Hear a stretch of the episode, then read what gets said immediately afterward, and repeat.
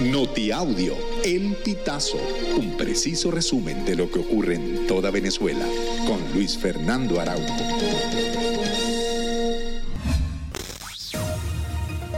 Amigos, bienvenidos a una nueva emisión del Notiaudio El Pitazo. A continuación, las informaciones más destacadas. Brasil está dando pasos para retomar la conexión con la red eléctrica de Venezuela, a pesar de la fuerte crisis que atraviesa el país en ese sector. El ministro de Minas y Energía de Brasil, Alexandre Silveira, explicó que la reconexión con Venezuela, interrumpida en 2019 por decisión política del entonces presidente Jair Bolsonaro, es un proyecto que persigue dar seguridad en el suministro energético al extremo norte de Brasil. La noticia llega la misma semana en que fuertes bajones eléctricos y cortes de luz afectaron a gran parte del país durante largas horas. La Plataforma Unitaria Democrática denunció un plan gubernamental que tiene como principal objetivo captar miembros de las juntas regionales de la elección primaria para que renuncien a sus cargos y responsabilidades en la organización del proceso electoral previsto para el próximo 22 de octubre.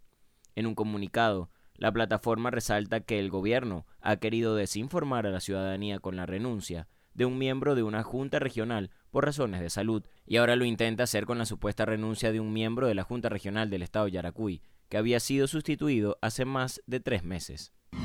Un autobús se precipitó por un barranco durante la tarde de este 17 de septiembre, a la altura del sector La Cumbre, vía Patanemo, en Puerto Cabello.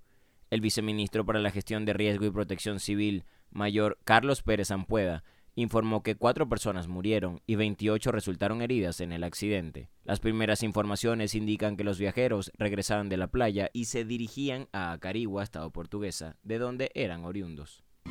Una niña de 9 años murió y tres personas resultaron heridas en un accidente de tránsito ocurrido la tarde del 16 de septiembre en la autopista Charayave o Cumare del Tuy, adyacente a la urbanización Santa Rosa Plaza. La menor de edad, identificada como Miranda Ávila, viajaba en un vehículo marca Nissan modelo Almera color azul, conducido por Carla Sofía Durán, de 37 años, quien perdió el control del volante por causas que aún se investigan e impactó contra un borde de concreto ubicado a un lado de la carretera. Durán reside en la población de San Francisco de Yare y es la administradora de la alcaldía de esa localidad de los Valles del Tuy. Un venezolano de 56 años fue detenido por las autoridades del condado de Osceola, en Florida, tras ser acusado por agresión sexual a una niña de 6 años. Las autoridades indicaron que el señalado se llama William Gerardo Colmenares y enfrentará cargos de agresión sexual capital, además de abuso lascivo y mostrar material obsceno a un menor de edad. El alguacil del condado, Marcos López, informó a la prensa que el hombre aprovechó que la madre de la niña salió de la casa y en dos ocasiones tocó los genitales del infante, además de mostrarle material pornográfico. Amigos, y hasta acá llegamos con esta emisión del Notiaudio El Pitazo.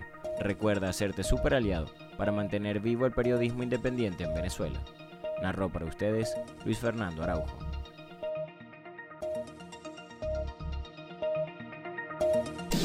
Estas informaciones puedes ampliarlas en nuestra página web elpitazo.net. También recibimos tus denuncias vía SMS o WhatsApp a través del 0414-230-2934.